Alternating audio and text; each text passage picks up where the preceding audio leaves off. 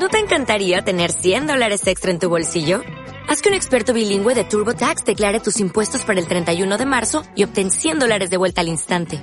Porque no importa cuáles hayan sido tus logros del año pasado, TurboTax hace que cuenten. Obtén 100 dólares de vuelta y tus impuestos con 100% de precisión. Solo con Intuit TurboTax. Debes declarar para el 31 de marzo. Crédito solo aplicable al costo de la presentación federal con TurboTax Full Service. Oferta sujeta a cambios o cancelación en cualquier momento. Entre bastidores.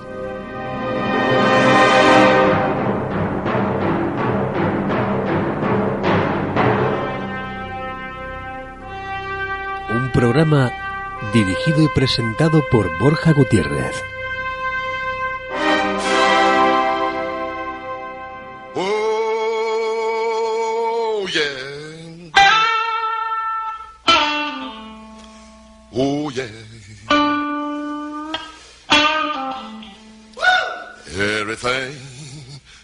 Everything, everything gonna be alright this morning.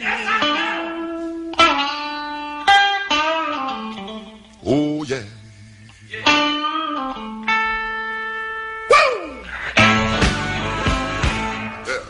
Hola, ¿qué tal? Muy buenas tardes y bienvenidos a tu programa de cine, de música, de teatro, de la cultura en la radio. The greatest man alive. But now I'm a man, way past 21. Hoy hemos querido empezar con esta canción, con este tema de la banda sonora de la película Uno de los Nuestros, una canción de Moody Waters llamada Manish Boy.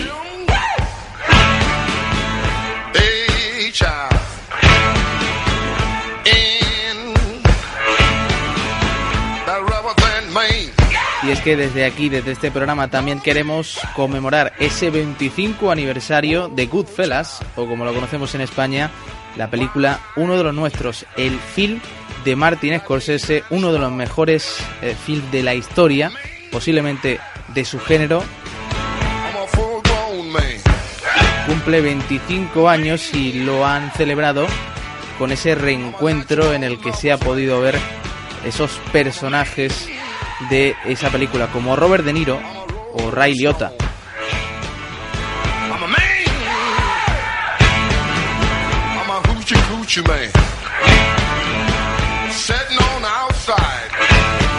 Para el programa de hoy vamos a variar muchísimo de género.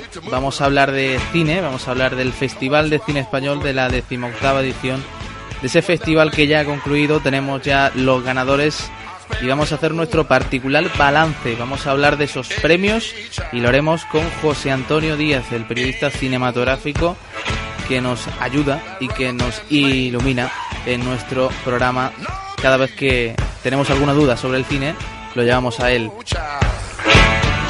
También hablaremos con la artista, con la gran artista, la cantante Zahara, una de las referentes en su género, en el género de la música indie, que nos va a sorprender con este último disco llamado Santa.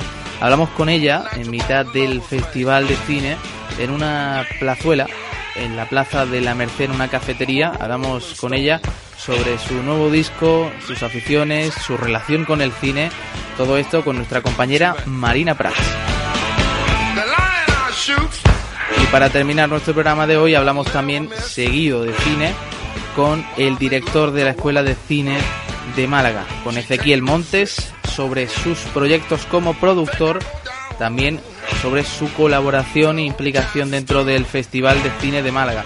Ojo, como productor se avecina una serie que se rodará aquí en la Costa del Sol con grandes personajes del cine a nivel internacional, grandes estrellas que han rodado y que están rodando actualmente con gente como Tarantino, Gerard Depardieu. Aquí os diremos el nombre. Ezequiel Montes nos dará los detalles en Entre Bastidores.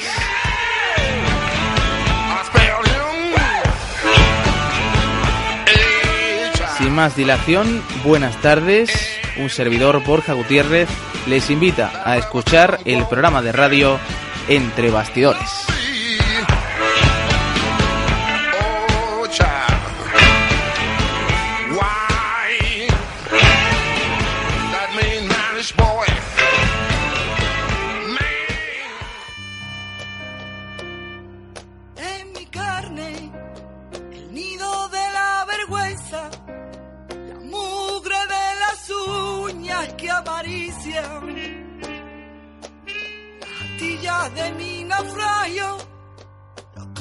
Cortes de los ojos que me miran, mi boca la herida, la misma plegaria sin alas, el grito que me pisan los cobardes.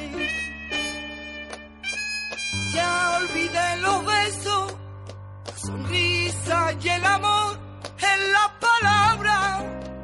Volvemos en Entre Bastidores una semana más aquí en Radio Torrox y también en Onda Color en el 107.3 para Torrox y para la capital de Málaga. Y ahora, eh, tras una semana en la que hemos visto muchísimo cine, hemos estado disfrutando del Festival de Cine de Málaga 2015 toca hacer balance, toca hablar de los premios, toca hablar de la organización, toca hablar de esta eh, decimoctava edición que como todos los titulares de todos los periódicos han nombrado, el festival ha llegado a su mayoría de edad. Vamos a ver en qué salud ha llegado, en qué estado de ánimo, estado de salud, como, digo, ha llegado esta decimoctava edición del Festival de Málaga. Para ello vamos a hablar con una persona que nos va un poco a poder comparar eh, este festival con todos los anteriores.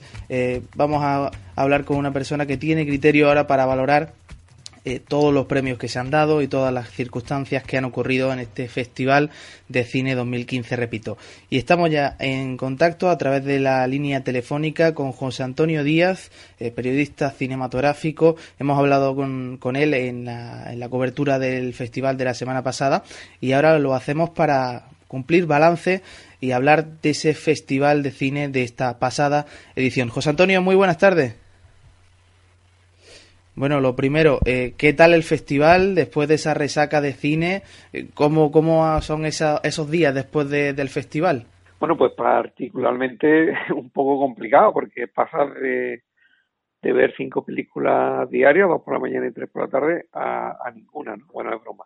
Eh, bien, eh, lo que sí estamos esperando es el resultado de, los espectadores. Siempre es el termómetro que rige el festival. Si ha habido un aumento, una bajada sensible de esos espectadores de pago que han ido a las distintas secciones del Festival de Cine. Eh, yo creo que en unos días ya nos lo dará. Y esta 18 edición, pues bueno, pues para la prensa yo creo que, ha sido las, la más organizada de todas.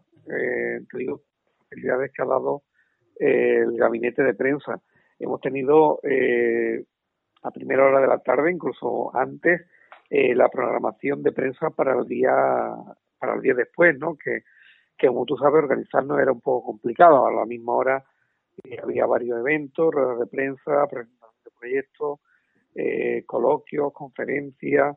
A la misma hora había varias sesiones y eso nos ha ayudado a un poco a organizarnos un poco con antelación eh, y bueno, y está un poco más organizado. Después este año ha habido la novedad, la primera Borja, en la cual las películas que tú querías ver eh, después de, de, de los paneles de prensa, pues tenía opción eh, por una página web, donde estamos acreditados, nuestro nuestro código y nuestro eh, número de identificativo para poder acceder a esas películas.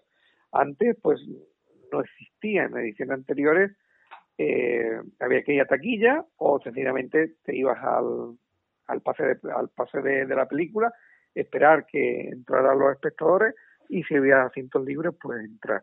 Afortunadamente han copiado el modelo de otros festivales y ya el de Málaga en su madurez de los 18 años, bueno, pues tenemos, como te he la facilidad. Eh, adelanto a tu correo personal de, periodista eh, la promoción del día eh, el día de mañana. Eh, si quieres ver alguna película que no está en la sección oficial, porque hay que decirle a los espectadores, a los oyentes, que a los periodistas tenemos pase de prensa y para eso no hace falta eh, ninguna entrada ni nada. Con tu pase de prensa pasa, como tú sabes bien, a las dos películas del Cervantes y a la zona cine de, del Final 20 por cual en eso hemos ganado. La de las cuatro y media, Pepe, perdona, que eh, zona cine, a las cuatro y media había películas eh, que no apetecían mucho de ver a las cuatro y media. Ya, bueno, pero este año, otro, otro año, habían vendido para el público y para la prensa. Este año mitad en la sala, eh, pasillo izquierda público, pasilla derecha Eh, pero es verdad que la zona cine, y ya que estamos en la zona cine, es como el cajón de desastre o de desastre, o como, o como el cajón que va a lo que nos ha querido entrar en la sección oficial. Entonces han dicho que era una zona de, en vez de zona cine, zona de castigo, ¿no? Porque es una hora complicada, es una, incluso la hora de la fiesta, ¿no? Zona fiesta en vez de zona cine, porque es una hora muy complicada en la cual ya tenemos las dos películas de la mañana, eh, trabajo, ruedas de prensa, después de almorzar, y hemos encontrado algunas cosas interesantes, pero normalmente, y tú sabes de eso también, es un poco eh, lo que nadie quiere ver, ¿no?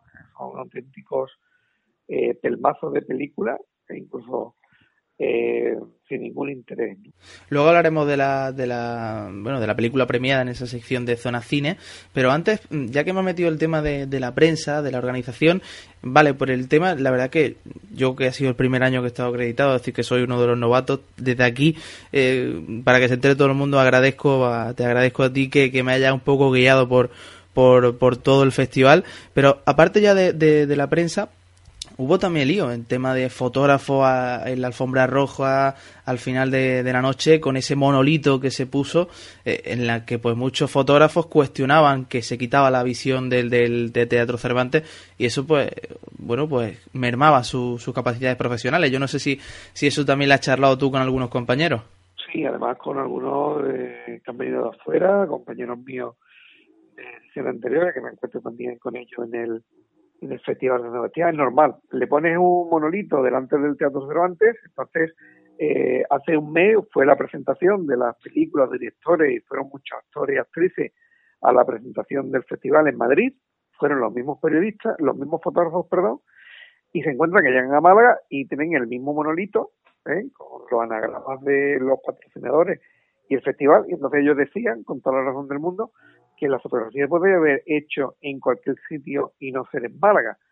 Eh, intentaron negociar, eh, se intentó negociar con la organización y los patrocinadores no dieron su, su, su brazo a. Los patrocinadores, Pepe, quizás que merman mucho a la, digamos, al criterio del festival, a, su independencia, ¿vale? Que es muy importante que, por ejemplo, Antena 3 eh, o A3 Media, como, como se llama el grupo, pues invierta una cantidad y sea uno de los grandes patrocinadores junto con Gafenosa.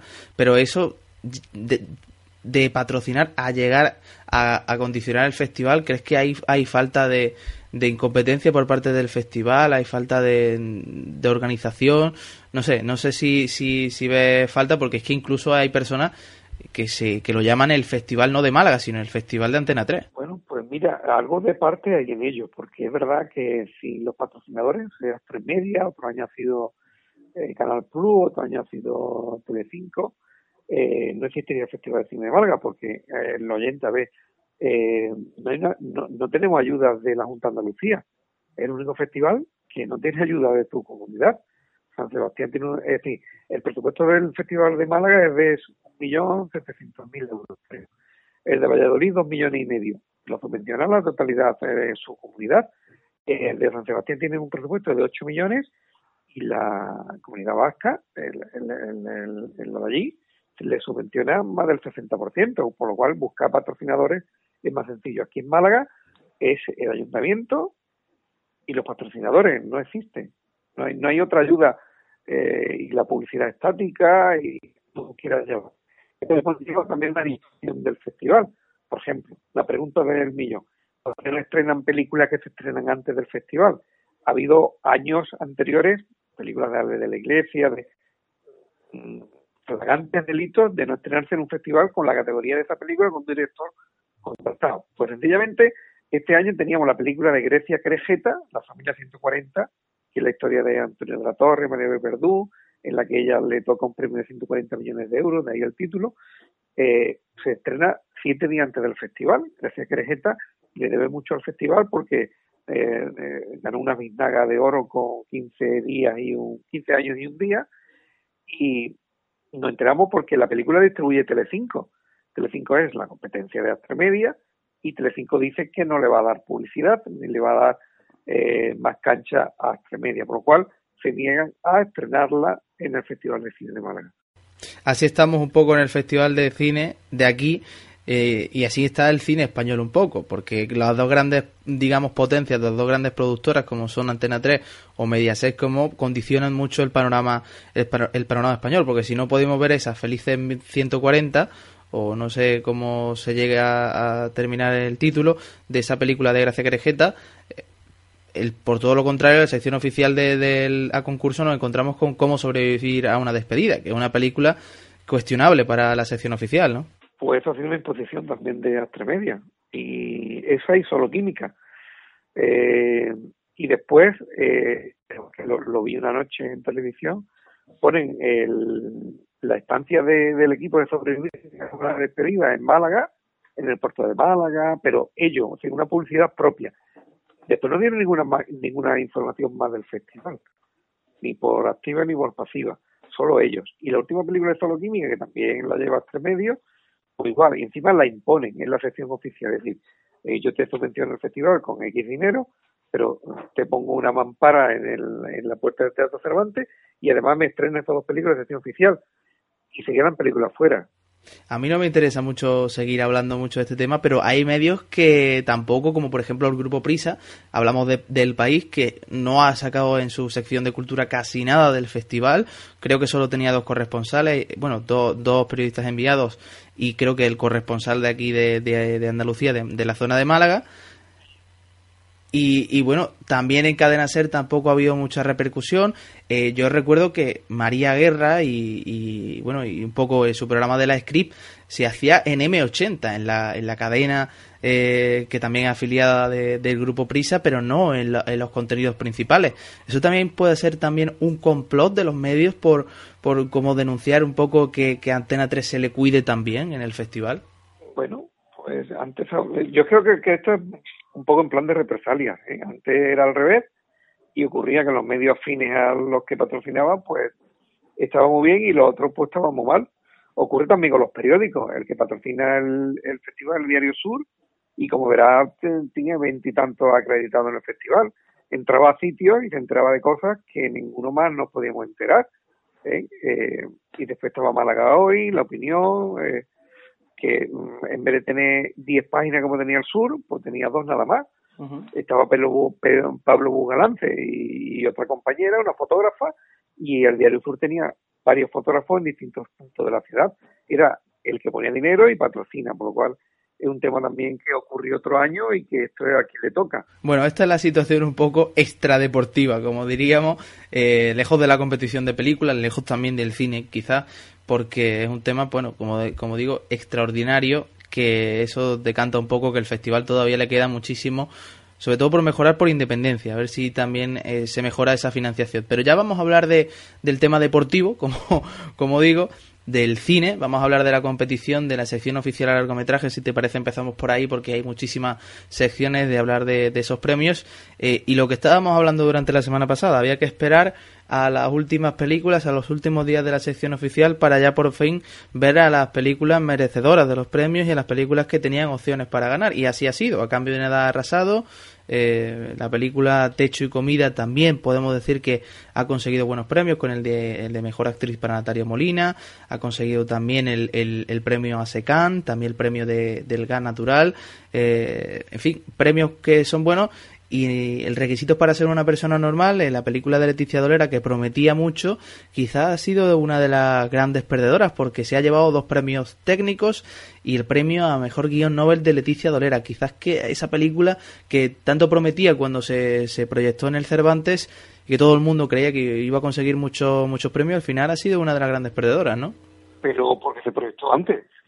Su explicación. Si hay una eh, si el, festival en la sesión oficial camina de una forma monótona, aburrida, rutinaria, eh, cuando hay algo que sobresale, eh, como es como el tuerto en el país de los ciegos, pues nos arrimamos a ella, decimos que es una película indie, que es una novedad, que ha gustado, que, que la Leticia Dolera eh, como que ha descubierto una manera de hacer cine junto con, con Ikea y el compañero de Ikea y demás, y nos resulta simpática, agradable y, y sobre todo que se dio un poquillo de la temática de aburrimiento que teníamos en la sesión oficial. Eh, afortunadamente llega los dos días últimos del festival, principalmente el viernes, donde vemos las dos películas principales del festival, ¿eh? la que los espectadores que ese día fueron al Cervantes, pues me imagino que se llevarían una cara de satisfacción por las dos películas que vieron, que la de Hecho y Comida y la de A Cambio de Nada. Hasta, hasta ese momento, y tú también has sido espectador de la, de la sección oficial, pues prácticamente habíamos ido al cine eh, a ver una asociación de imágenes, porque prácticamente no nos habían aportado prácticamente nada. Es decir, que a excepción de esas películas, si yo te contara el año pasado que fue peor, el año pasado mm, fue malo, ¿eh? pero esto tampoco tiene culpa del festival, ¿eh? es como si va a haber un partido de fútbol, para tu entonces quiere ver un gran partido de fútbol, después el partido muy malo. Pues aquí igual, Sí que al festival se le debería de pedir también un poco más de responsabilidad. En las conversaciones del por la mañana de Fernando Méndez Leite, él decía que es lo que hay, y es verdad. El panorama cinematográfico español está escaso de, películas de, calidad, porque los directores, como verás, no quieren estrenar en Málaga. A excepción este año de Antonio Hernández y Joaquín Oristel, con hablar, eh, no lo, porque el Festival de Málaga tiene críticos de cine que da mucha caña, ¿eh? En otros festivales a lo mejor, eh, pero el Festival de Málaga, la que es mala, es mala.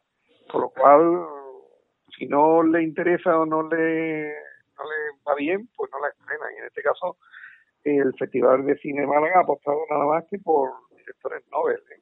por óperas primas y con películas de, bajo presupuesto como de Techo y Comida. Es verdad, es verdad que el festival, la verdad que este año ha tenido muchísimos de muchísimas óperas primas y, la verdad que bueno, las dos películas, esta de y Comida y a cambio de nada, que son películas también de óperas primas. Eh, Juan, Miguel, Juan Miguel del Castillo creo que también su, su primer largometraje y bueno, Daniel Guzmán había ganado ya un Goya con su, con su corto en 2004, eh, el corto se llamaba Sueños, pero ahora es su primera experiencia en el largometraje, un largometraje que se lo merece, ¿no? Quizás se merece esa vinaga de oro y sea uno de los, de los grandes ganadores del festival. Han venido aquí y se lo han llevado todo.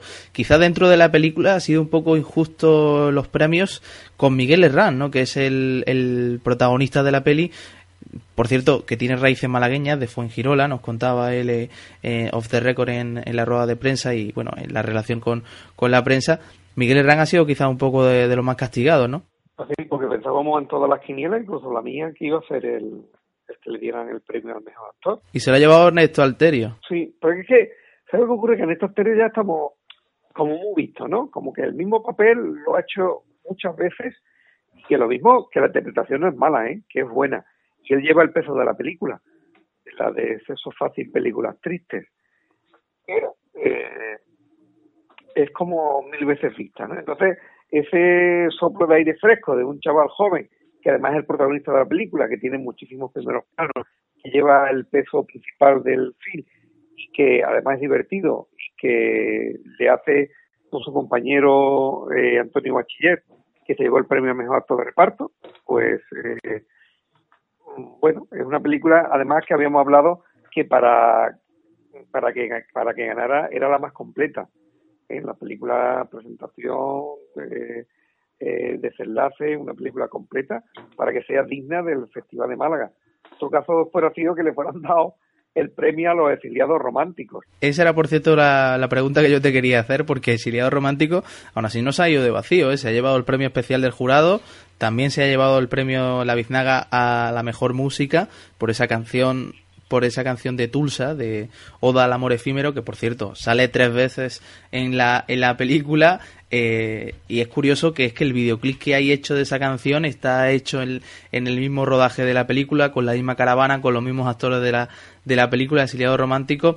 Digamos que Jonás Trueba ha cogido a su amigo, lo hablábamos el día de la misma película, y ha rodado una película que él dice le ha salido, pues bueno, una, una oda a la amistad yo me quedo perplejo con lo que se hace, con lo que es hacer cine o con lo que es hacer una película, ¿no? Porque te vas con un amigo, te lleva una cámara que se la habrá dejado el tío David Truebo, el padre, eh, se va con el amigote, se queda en casa de otro amigo allí en su viaje por Francia, eh, se roda una con él que dura 73 minutos, de eso le quita 3 minutos de las tres canciones, eh, le quita otros 15 minutos que no hay diálogo y en otro creo que son 6-7 minutos al final en la cena del que están en un lago y se bañan, ¿no? A mí me parece una, tontería de película. Eh, Bueno, pero, pero, bueno, son, son películas que caen muy bien al, a los festivales de Cannes. Esa película, eh, como la pueden traducir a otro idioma, y en un festival de Cannes o de Venecia y demás se lleva un montón de premios, ¿eh? porque es la película como intelectual, como que saben hacer cine, como que es una cosa novedosa, eh, pero a mí la película me decepcionó por completo. Es una auténtica tontería. Y para los oyentes que no estén viendo, si tienen oportunidad de ver los los exiliados románticos, acuérdense de lo que estamos diciendo. Es la mayor tontería que se ha presentado desde hace mucho tiempo en un festival de cine de Málaga. Es la sección oficial. ¿eh? Ha habido mm, eh, películas peores, como por un, por un puñado de besos, que se presentó el año pasado, que yo creo que hubo el pataleo más grande que ha habido en, en el Teatro Cervantes, con una película, además, el Mencken, que era el, el, el socio que hacía las películas junto con Alfonso López que este año ha presentado solo Química. Pero El exiliado romántico es una película que no tiene pies ni cabeza. Además, es como un corto pequeñito, hecho en grande, y a excepción de una de una escena, nada, hay que salir corriendo. ¿no? bueno, pues ahí queda esa opinión de José Antonio Díaz. Yo, yo la verdad que, bueno, la película eh, quizás no debería de, de estar, de haber estado en la sección oficial. Podía haberse presentado, bueno, pues fuera de concurso para hacerle un favor a, Jonas Trueba. Pero, no sé, la película también es un género que a mucha gente le gusta, como tú dices. Bueno, pues que la proyecten en Zona Cine, que es la sección oficial, ¿no? Porque, eh, a ver, eh, Borja, eh, explícame, el que pague 10 euros esa noche para verla en el Cervantes, ¿con qué cara se le queda? ¿Va a ver una película o va a ver un experimento? Otra película así muy curiosa que también ha conseguido premios, nada más y nada menos que el de mejor guion, es La Deuda, una película en versión original subtitulada con un director eh, estadounidense como es Barney Elliott. Eh, no sé cómo ha sido esa película, pero desde el principio parecía que no iba a recibir premio por el tema de, de no ser eh, totalmente española, pero al final sí ha conseguido premios. Pues sí, algo raro. Porque yo qué sé, yo le fuera a dar premio a la ganadora, ¿no? A cambio de nada. El guion, porque es una historia mil, mil veces vista ya, ¿no? Eh, de terratenientes, de gente que quiere acaparar tierra, de campesinos indefensos que tienen su casa y su tierra para trabajar, que viene el rico y que los quiere llevar. Por lo cual, que al final el malo se convierte en bueno para redimir su culpa y le entrega otra vez lo que firmó. Lo hemos visto mil veces. Pues se ha llevado dos premios, la Biznaga a Mejor Guión, ya te digo, por, por Barney Elliott, y también la Biznaga a Mejor Actriz de Reparto, por Nidia, Nidia Bermejo. Vale, que pasará sin pena ni gloria. ¿eh? Bueno, y entonces ya hablando un poco, ya quitando o haciendo balance general de la sección oficial, una sección oficial, mm, ya lo ha dicho un poco antes, ¿no? Eh, lo decía también Leite, que es lo que hay en el cine español, entonces podemos decir que hay una culpa repartida, ¿no? Entre el- la selección del festival y la producción española, ahí ya digamos que es la, el potingue perfecto para una sección oficial como la que hemos vivido este año, que es muy, muy vaga en calidad, ¿no? Sí, yo creo que son todos, todos, entre los actores, entre los directores consagrados que no quieren presentar su película, y que Telecinco y otras cadenas que la producen no tampoco la quieren presentar porque es la competencia y no le van a dar publicidad al otro. Y, porque además hay crisis, ¿eh? cuesta mucho hacer una película y haya una película de, de calidad. Pues, eh, las tres últimas ediciones del festival han sido discretas, ¿eh? por no decir regulares. Este año eh, se ha salvado el último día, pero ya está, ¿eh? Ya no, eh, del festival, pues, bueno, pues un año más, ¿no?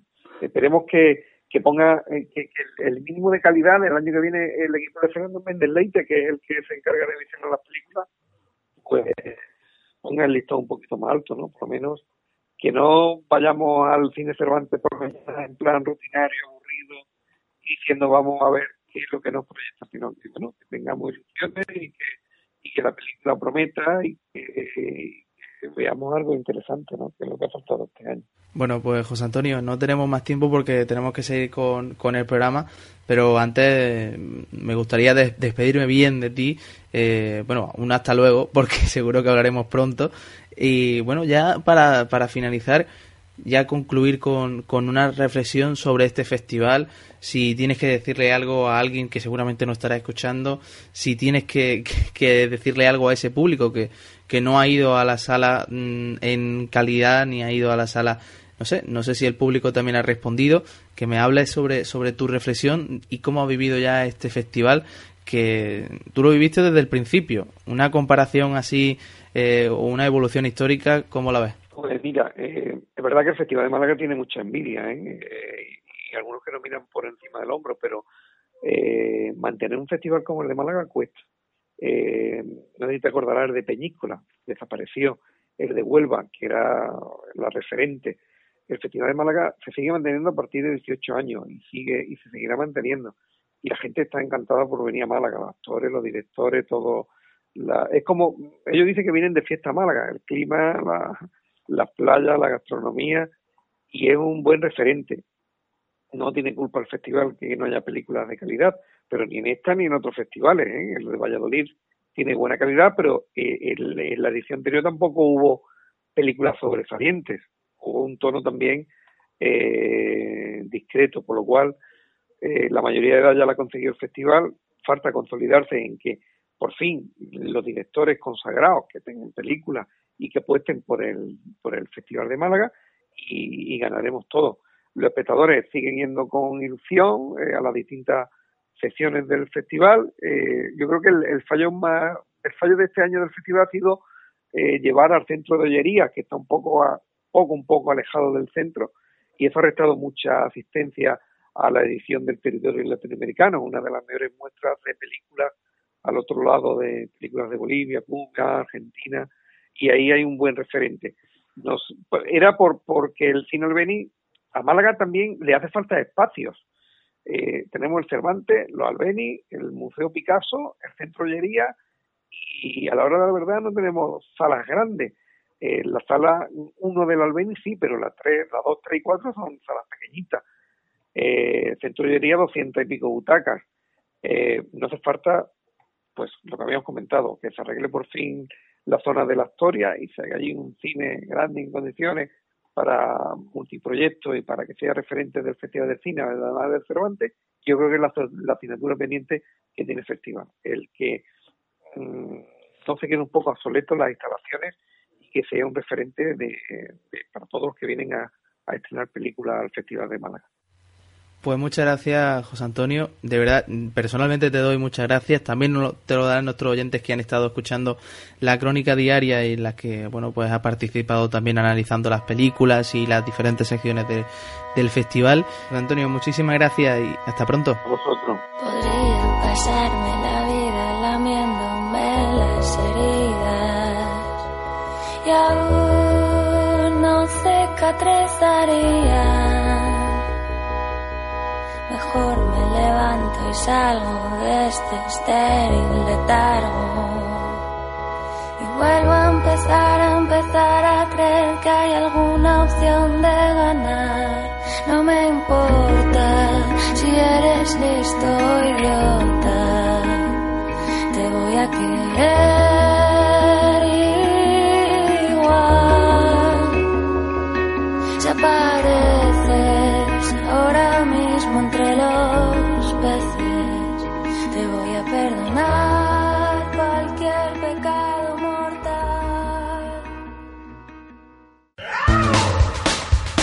Entre bastidores.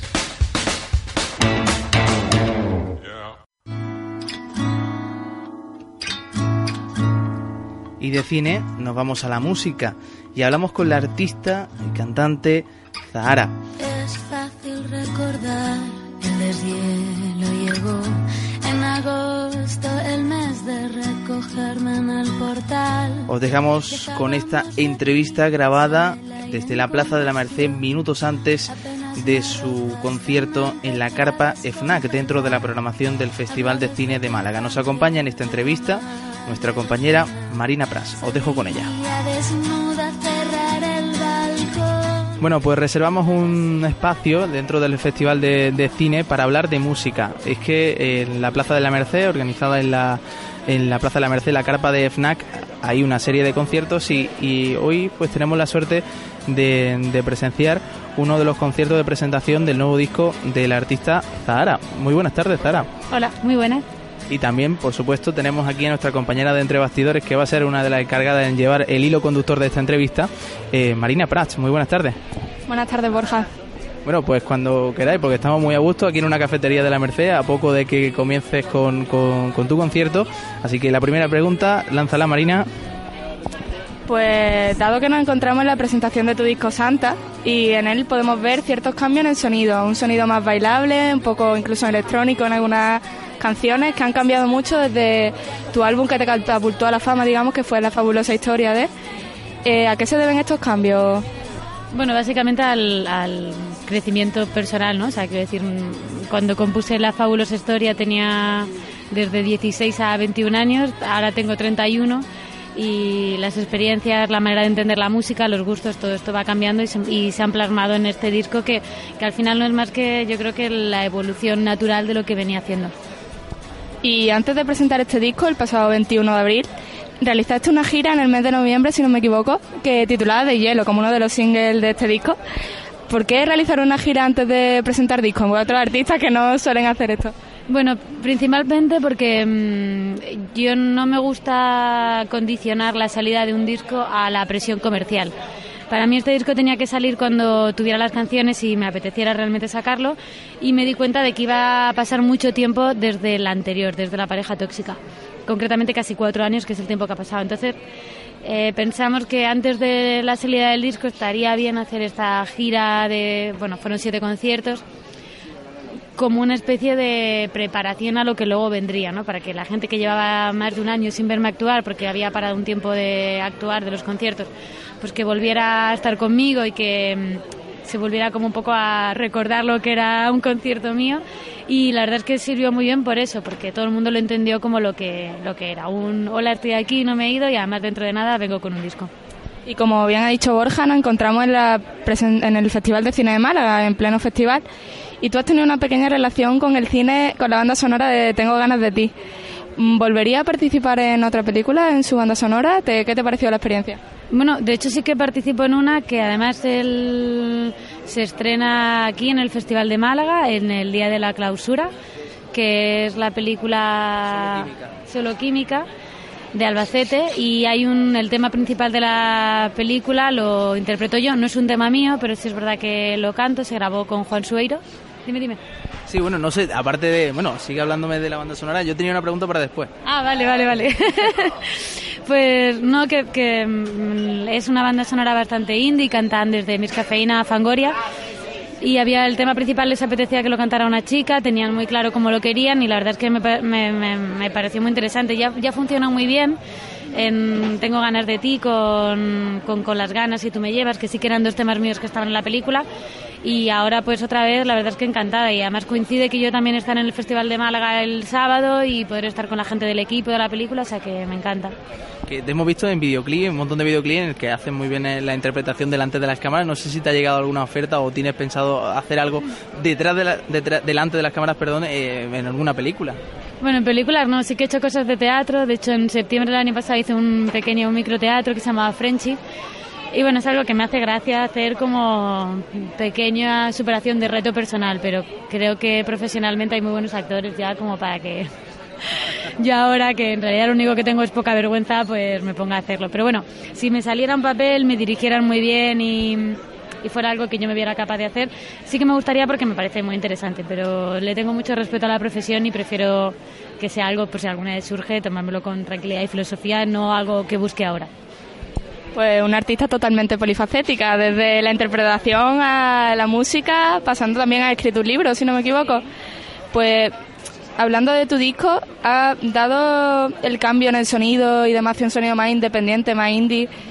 ¿Has notado algún cambio en el público, de un público más adolescente, un público más maduro? o- Bueno, creo que todavía es un poco pronto porque, mm, claro, llevo tres días, ¿no? Literal.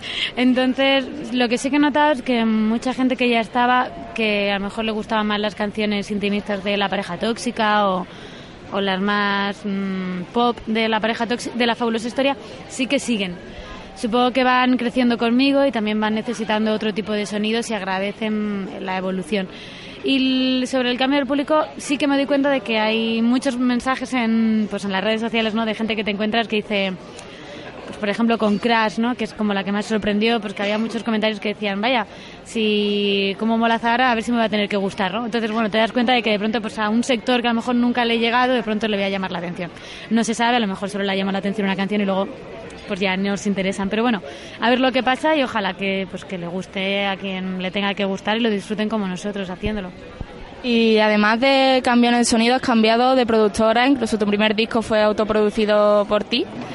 Mm, Para los artistas jóvenes que están empezando y demás, ¿qué tipo de producción les recomienda? ¿Una producción propia que es un poco costosa, que, no se la pueda permitir, o un poco dificultosa, con una gran productora que te obliga un poco como... Bueno, yo creo que cada uno tiene que encontrar su camino, tener muy claro lo que quiere y, y antes de pensar en una productora, en grabar, en giras, lo que tiene que hacer es trabajar mucho solo, escribir, componer, subir vídeos a YouTube, darse a conocer a través de las redes sociales y esperar. O sea, creo que la clave es no tener prisa y que una vez se empieza a tener una trayectoria y gente que esté interesada en lo que uno está haciendo, pues ya llegarán las ofertas y llegan, pero no es algo que creo que la gente deba ansiar, porque eso es algo que llega. Si tiene que llegar y que no, no es, ay, voy a hacer esto para fichar con. No, voy a hacer esto porque es lo que tengo que hacer, es lo que me gusta y ya se verá. Una defensa del talento, un poco de filtro, ¿no? Ahora que llega la, época de las redes en las que, bueno, los grandes artistas tienen que estar muy presentes, el- estas redes, bueno, permiten que se, que se premie al talento más que a la superproducción y digamos que un poco, aunque ya tu carrera ha sido ya muy larga y, ya se reconoce tu calidad y digamos que juegas en otro nivel, eh, eso es eh, importantísimo, ¿no? Estar en, en las redes y poder conseguir diferenciarte ya no solo por los medios que te acompañen, sino también por tu, por tu talento, por tu calidad. Bueno, yo lo que siempre he dicho es que como la democratización de, la música en las redes hace que haya tanta gente haciendo cosas y compartiéndolas, que tienes que intentar hacer algo que tenga la calidad para que le llegue a la gente y que la gente tenga interés en, en consumir y en compartir, que al final es como lo, para lo que sirven las redes, ¿no? Entonces, hay que traba- yo creo que hay que, que hay que estar ahí, pero sobre todo si te gusta, porque las redes son muy sacrificadas, tienes que prestarle mucha atención y si no te gusta subir fotos, pensarte la foto que vas a subir, comentar a la gente, eh, poner un tuit ingenioso, eh, al final tampoco merece la pena porque si lo usas más como un- para comunicar y solo lo utilizas unilateralmente, o sea, de ti para la gente, al público tampoco le interesa, porque las redes lo que buscan es la comunicación circular, ¿no? De yo hablo contigo y tú conmigo y así. Entonces yo creo que el estar en las redes es importante, pero tiene que ser algo que al artista o quien lo vaya a llevar le tiene que gustar de verdad. Sí, un tiempo más fácil para, para los artistas a la hora de compartir su contenido, pero más difícil en eso, en estar, bueno, difícil, más ajetreado para estar en contacto con los fans. Y en, con vista a tu gira ya, hace otra visita a Málaga el, en julio a Torre del Mar en el Festival Weekend. que, que está, y aparte has estado aquí en el Festival de Cine. ¿Qué tal te encuentras aquí en Málaga? ¿Has tenido alguna experiencia previa? Bueno, sí, muchísimas. Bueno, a Málaga he venido, bueno, personalmente muchísimo porque tengo familiares en Fuengirola y vengo siempre en Navidad y en verano. Y luego aparte que Málaga es una ciudad que a mí siempre me ha tratado muy bien, las veces que he tocado es increíble. Y en el festival de, de- de este verano, pues tengo muchas ganas porque además los festivales te ofrecen la oportunidad de tocar el repertorio más cañero del disco, mucho más, ser un, un repertorio más ágil y rápido y más divertido para la gente. Entonces, siempre apetece bastante. Eh, te he hablado un poco de Málaga. Yo te hablo de cine. Te hablo de, ya que estamos aquí en cine, me acabas de decir que, bueno, en el disco se ha notado un poco tu cambio de gustos en, la música, ¿no? De un- desde los primeros discos, de los primeros trabajos hasta ahora. En el cine, influencias tuyas que eh, te hayan cambiado los gustos, tu afición por el cine, no sé si, si es mucha o simplemente lo tienes ahí como una inspiración o un pasatiempo, no sé. No, no, bueno, el cine es una de mis pasiones, no solo de mis, mm, no solo me entretiene, sino que lo estudio y me gusta muchísimo y lo trabajo desde dentro. Entonces sí que este, para mí este disco es muy cinematográfico, desde por ejemplo Crash, que yo lo veo que, lo veo, o sea, es una canción que visualizo, visualizo una escena en la que dos coches se chocan y revientan y no y, traté de, transmitir esa agresividad y esa violencia en, la letra y en, la rapidez, en el riff machacón, que te diera esa sensación de velocidad todo el rato, hasta la primera canción La Gracia, que podría ser un tema de la banda sonora de... de, pues, de una película de los, del Señor de los Anillos con las cuerdas y la timbalada hasta el último tema que hay un, tema por ahí escondido que se llama La Flamenca pero que parece un tema de Ennio Morricone hasta donde habitan los monstruos que hay referencias a Drive entonces creo que sí que que el cine, las bandas sonoras me han influenciado mucho y hay mucho de todo eso desde, bueno, donde habitan los monstruos para pensar ya es una canción que hago a una película que antes era un libro. Entonces sí que mm, sí que está muy presente el mundo del cine, el mundo audiovisual y, en, y el- la música que hay en el cine en, en este disco. Bueno, pues yo creo que me ha hablado de su disco, me ha hablado un poco también de tus aficiones. Es un gusto el poder hablar con, contigo, una persona que parece muy cercana, nosotros la tenemos muy cercana, pero realmente nosotros vivimos con sus canciones, las escuchamos, muchos de los que nos están escuchando también. Eh, siempre está el Spotify un poco ahí, o, o el disco que, que, bueno, que tenemos en, en nuestras manos. Yo no sé si la relación con, con, con todos tus tu fans, tu- tus oyentes, eh, es tan, es tan cercana.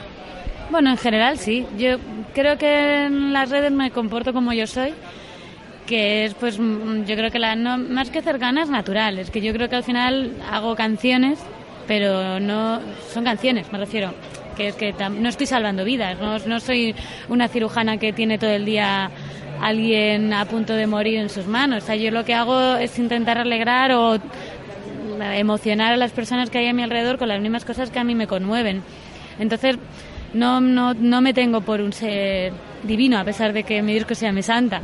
Eso es más una broma, ¿no? Y, yo creo que, que el ser accesible, pues como yo lo soy, en mi manera de ser habitual, pues con la gente que te tiene cariño, que se compra tu disco, que viene a verte, que te dice cada día lo mucho que le gustan tus canciones, creo que es lo mínimo, ¿no? Que puedes hacer, que es pues cuando se tiene tiempo dar un gracias, estar ahí y, estar ahí para ellos porque ellos están siempre ahí para mí. Bueno, pues muchísimas gracias. eh, muchísimas gracias por la entrevista. Estaremos en contacto, por supuesto, porque nos gusta tu música y nos gusta que esté en nuestro programa, que forme parte de nuestros contenidos.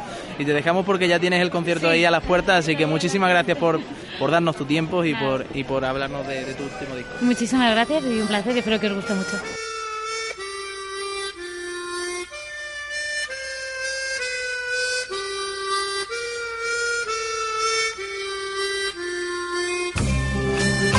Pues volvemos al cine y es que vamos a hablar ya ahora con el director de la Escuela de Cine de Málaga, con Ezequiel Montes, que tiene algo muy importante que contarnos. Está inmerso en un proyecto de grandes dimensiones, como es una serie internacional con grandes personajes, y nos tiene que contar también muchas cosas de la actualidad de la industria malagueña. Así que sin más dilación, vamos a escuchar esa entrevista con el director, repito, de la Escuela de Cine de Málaga, Ezequiel Montes. Ezequiel Montes, muy buenas tardes. Hola, buenas tardes, ¿qué tal?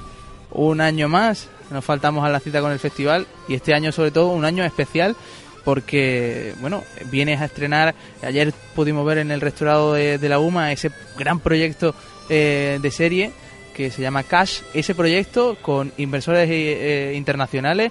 Cuéntanos un poco cómo vas, porque ayer nos quedamos casi que un poco fríos. Esos cinco minutos de cine nos, queda, nos dejaron un poco fríos. Bueno, eh, Cash es una, una serie internacional, como tú bien has dicho.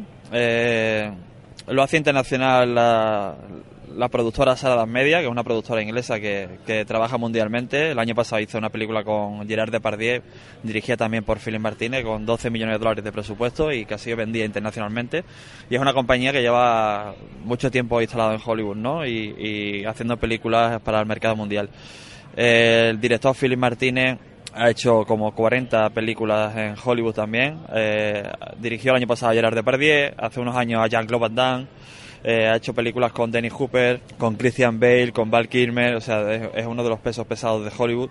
Y, bueno, Cash es, es una serie que se, va a rodar aquí en, Málaga, eh, se rodó también en Miami en San Martín, una isla del Caribe.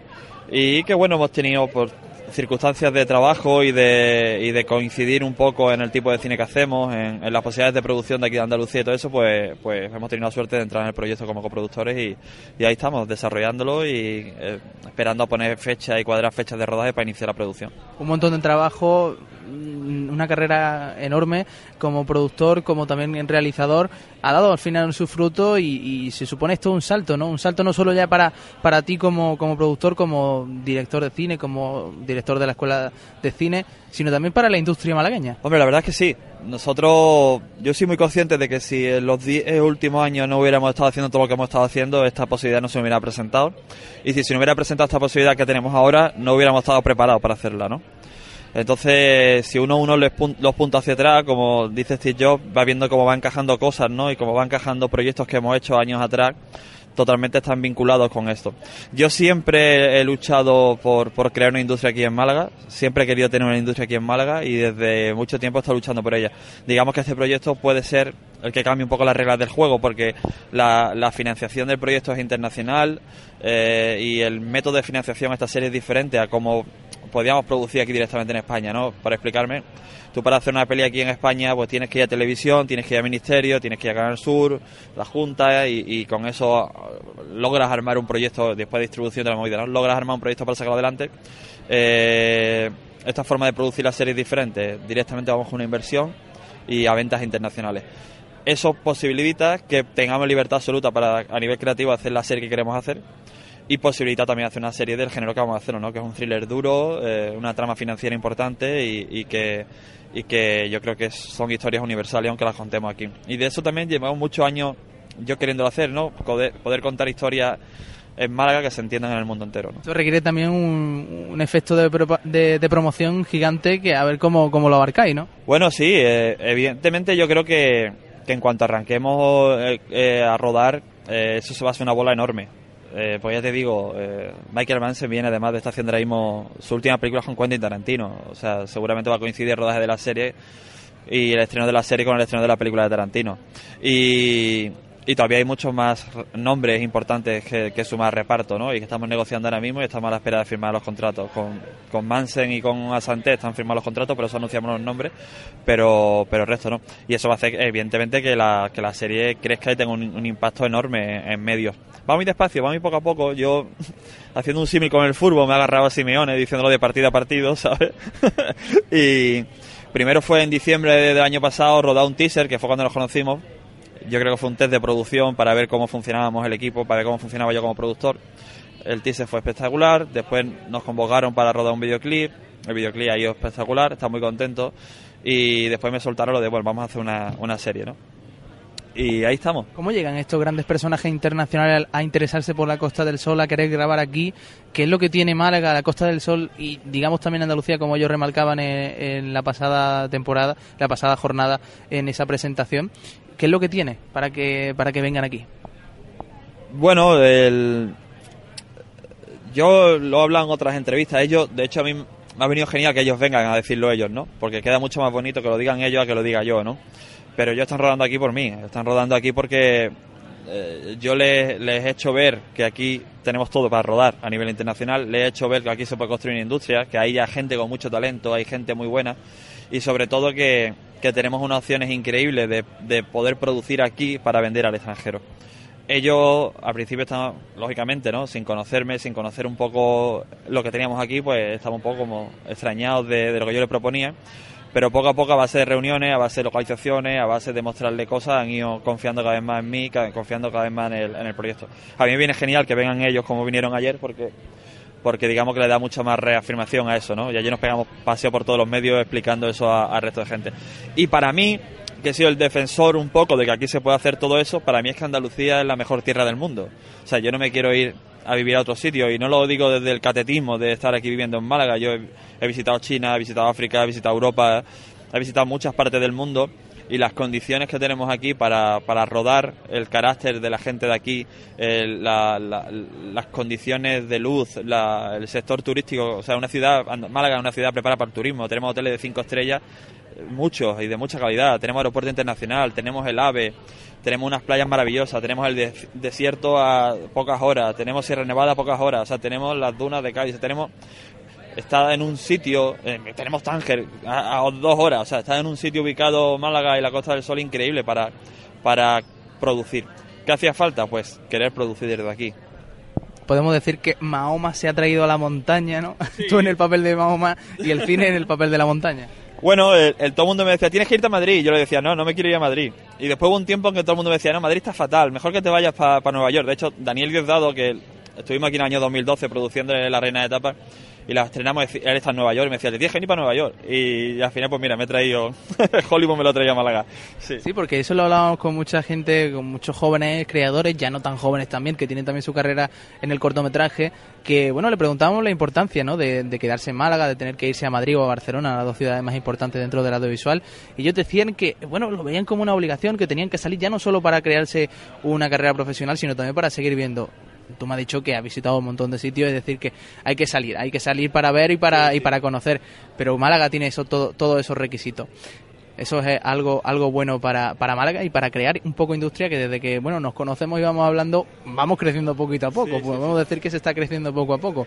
Aparte de toda esta serie de, de Crash que está abarcando todo tu festival este año, esta decimoctava edición, eh, hay un montón de festivales en las que has participado delante, detrás de las cámaras, eh, con una serie que yo creo, quiero remarcarla, que se llama Quemarropa, que me confiesa ahora mismo que no está muy que muy muy encima de, de la serie, solo supervisándolo, lo hacen los alumnos de, de la escuela. de cine, pero A Quemarropa es una serie que se hace dentro del festival con un guion improvisado, con, con una script improvisada y que está saliendo todos los años y está teniendo público, es decir que Cuéntanos a quemarropa, porque quiero que la gente la conozca, porque es verdad que mucha gente no lo conoce. Quiero que nos cuente el proyecto de a quemarropa, cuánto tiempo hace que, se hace y qué efecto tiene.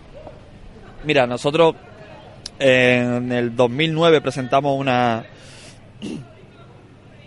presentamos una, una película que en realidad era el piloto de una serie de 54 minutos, se llamaba Granite. Eh, Lo queríamos presentar como serie, el festival dijo, oye, no, mira, esto mejor lo presentamos en zona cine, como película, tal y cual. Y, y yo hice eso porque queríamos hacer una serie web, antes de que salieran las series web y toda la historia. Y entonces el festival lo vio y dijo, no, venga, lo presentamos como película y tal, y se presentó como película. Evidentemente queda con un final abierto, ¿no? Bueno, pues en las semanas previas del festival me dijeron, oye, ¿por qué no ruedas el final de la serie web y lo finalizas como película? Y yo dije, mira, eso no lo puedo hacer, pero sí puedo coger y rodarte, en vez de ese trocito para, para finalizar Granny, con el mismo formato que he hecho eso, puedo hacerte una serie durante el festival. El, festival le encantó la idea y entonces surgió a quemarropa. Y a quemarropa va de un equipo técnico y un equipo artístico, o sea, unos actores y unos técnicos que van al Festival de Málaga a presentar Granit, que es lo que nosotros realmente presentábamos.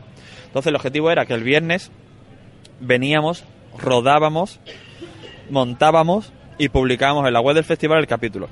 El sábado hacíamos lo mismo, pero además estrenábamos Granit de verdad. O sea, el sábado los actores ficticios de Quemarropa, que eran realmente los actores reales de Granit, iban al festival, a la rueda de prensa de verdad de Granit, y estaban interpretando a los personajes de Quemarropa que estaban en la rueda de prensa de Granit. Entonces es un cine dentro del cine real que hicimos durante esa semana. Esa semana, con el equipo entero de Granit, rodamos, montamos, publicamos y emitimos un capítulo todos los días eh, en el festival. Fue una locura maravillosa que, que además sirvió de cantera para mucha gente que está ahora mismo haciendo cosas y, que mucha gente aprendió muchísimo y yo aprendí muchísimo en aquella época. La segunda temporada la hicimos igual, que fue al año siguiente, y en la tercera temporada nos quedamos sin dos de los actores protagonistas con la serie principal. Eso nos dio que fue imposible terminar la tercera temporada y dijimos, bueno, para el año siguiente lo- la terminamos. Al año siguiente eh, se dio las circunstancias de producción de que yo eh, presenté un proyecto en el festival con Miki Nadal y Berta Collado y me pasó un poco lo mismo que con Cash este año, ¿no? que estuve todo el festival pendiente a, los actores, pendiente al, proyecto. Y entonces cedí el puesto a otro compañero que, terminó de rodar la, lo que quedaba de quemarropa. Y esa temporada está en postproducción ahora mismo. Y desde el año pasado son los alumnos de la Escuela de Cine Málaga. Una vez que montamos la Escuela de Cine Málaga, a mí me pareció una, una experiencia increíble para un alumno, para alguien que está aprendiendo cine, el hacer a quemarropa él en primera persona. O sea, el escribir, rodar, montar, improvisar, ir a por un cameo que te den cinco minutos para rodar y en cinco minutos escribir un guion, en cinco minutos rodarlo y que eso tenga sentido, me pareció increíble el, como experiencia para alumnos de la escuela. Y desde el año pasado lo están haciendo los alumnos de la escuela. Están en la web, en ezequielmontes.com barra quemarropa, pueden ver la serie entera. Y es una serie que yo sé que se disfruta mucho más haciéndola que viéndola. Ezequiel, muchas gracias y seguimos hablando, por supuesto, tanto de la escuela como de esa serie que la vamos a seguir, Cash. Estupendo, muchas gracias Borja, hace un trabajo increíble promocionando el mundo del cine y decirte que en Málaga hay mucha gente con talento, hay mucha gente buena, hay mucha gente con ganas y que, que en conjunto creamos que, que aquí se puede hacer cine. Pues con esto nos despedimos, no tenemos tiempo para más, les emplazamos hasta el próximo programa y si lo prefieren pueden escuchar todos nuestros audios completos en nuestro canal de iVoox, Entre Bastidores, en nuestra página de Facebook pueden encontrar toda la información durante la semana en la página, repito, Entre Bastidores y en nuestra cuenta de Twitter arroba ebastidores. Hasta pronto.